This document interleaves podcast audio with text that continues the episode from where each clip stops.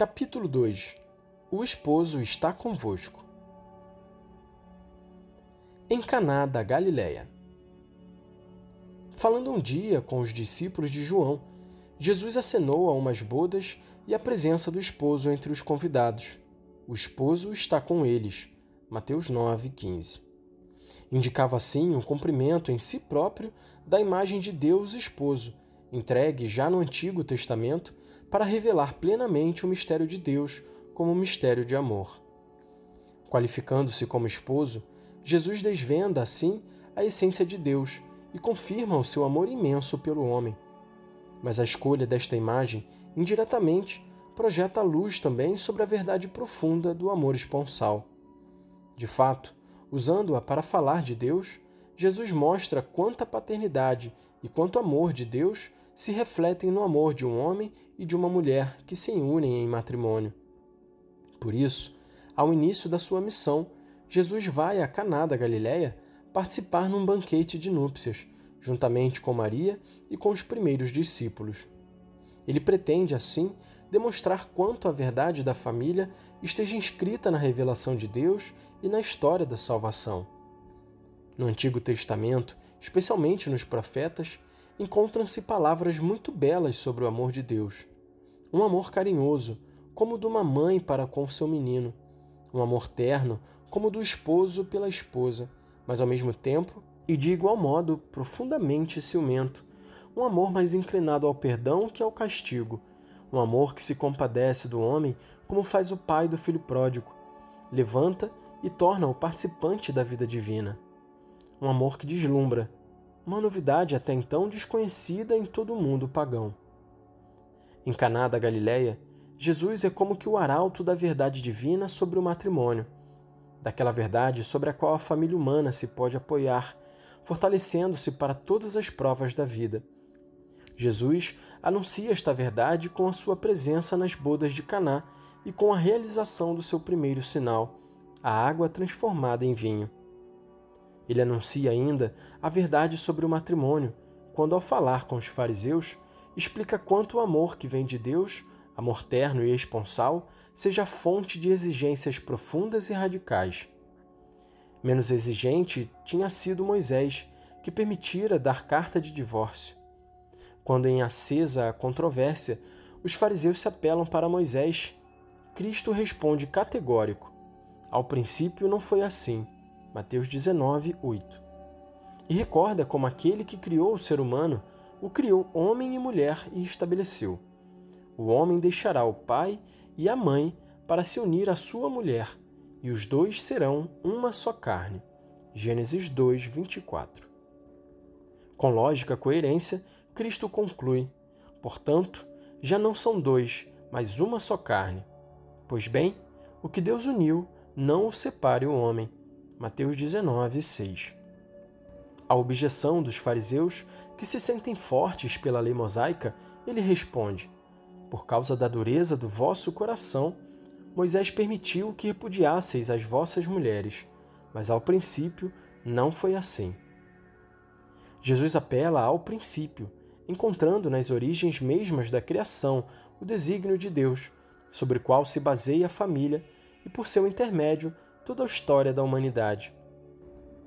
A realidade natural do matrimônio torna-se, por vontade de Cristo, verdadeiro e próprio sacramento da nova aliança, marcado com o selo do seu sangue redentor. Esposos e famílias, recordai-vos por que preço fostes comprados. 1 Coríntios 6, 20.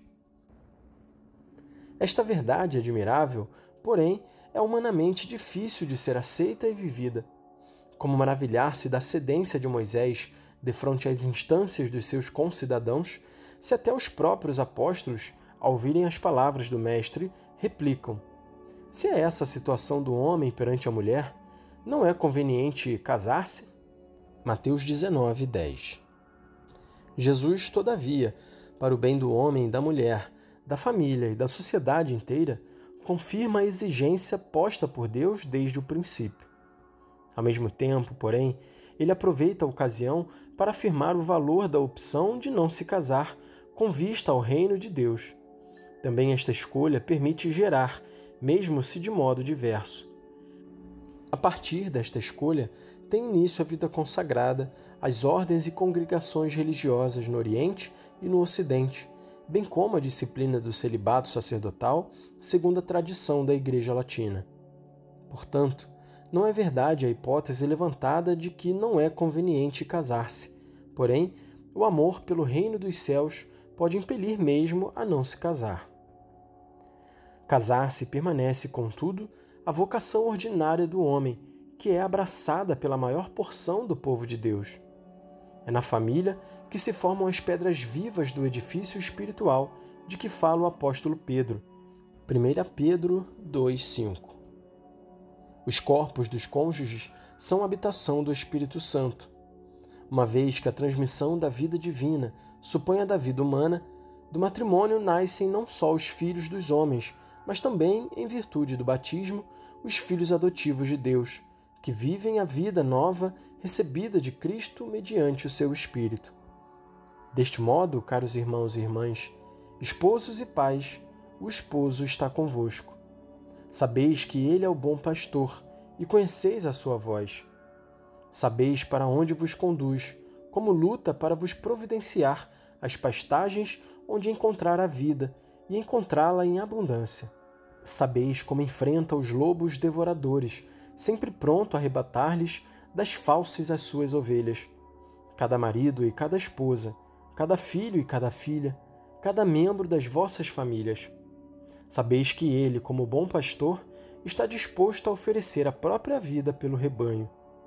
Ele vos conduz por estradas que não são aquelas sinuosas e traiçoeiras de muitas ideologias contemporâneas. Repete ao mundo de hoje a verdade integral, como quando se dirigia aos fariseus ou anunciava aos apóstolos, que depois foi por estes pregado ao mundo, proclamando aos homens do tempo, hebreus e gregos. Os discípulos estavam bem cientes de que Cristo tudo tinha renovado, de que o homem se tornara nova criatura. Não há judeu nem grego, nem há escravo nem livre, não há homem nem mulher, mas um só nele. Gálatas 3, 28 agraciado com a dignidade de filho adotivo de Deus.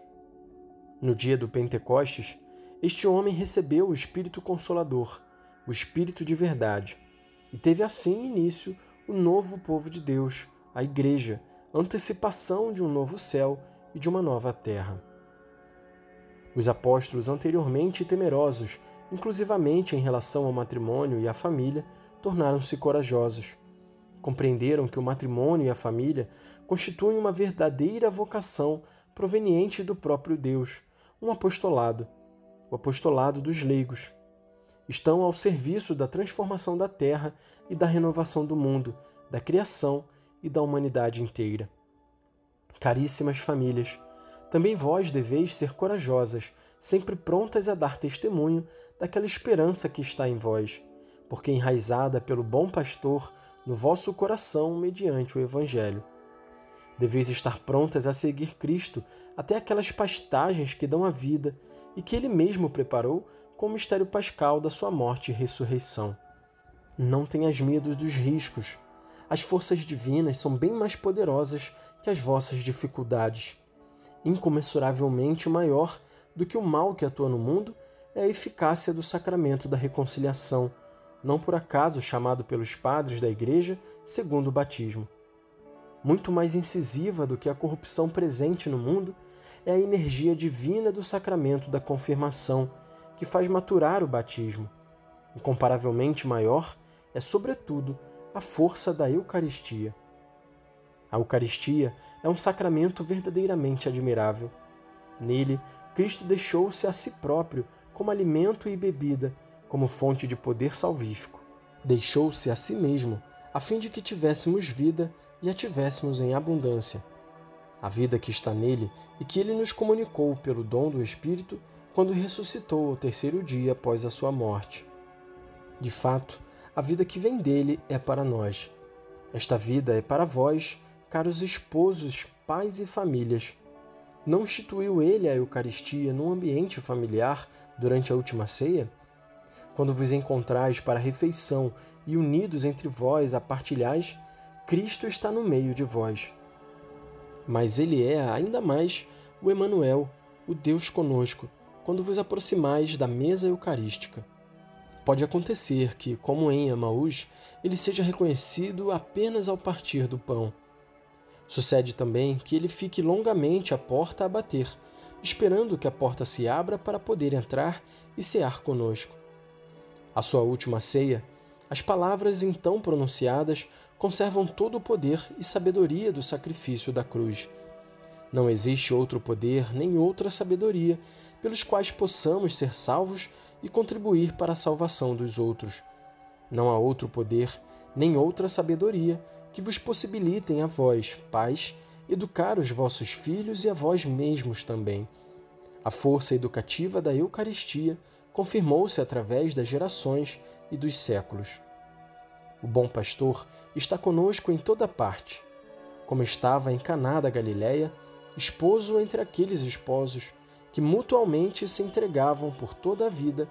O bom pastor está hoje convosco como motivo de esperança, força dos corações, fonte de entusiasmo sempre novo e sinal da vitória da civilização do amor. Jesus, o bom pastor, repete-nos: Não tenhas medo, eu estou convosco. Estou convosco todos os dias até o fim do mundo. Mateus 28, 20. De onde vem tanta força? De onde vem a certeza de que tu estás conosco, mesmo se te mataram, ó Filho de Deus, e morreste como qualquer outro ser humano? De onde vem esta certeza? Diz o evangelista: Amou-os até o fim. Assim, tu nos ama, tu que és o primeiro, o último, o vivente, tu que estavas morto e agora vives para sempre. Apocalipse 1, 17 e 18.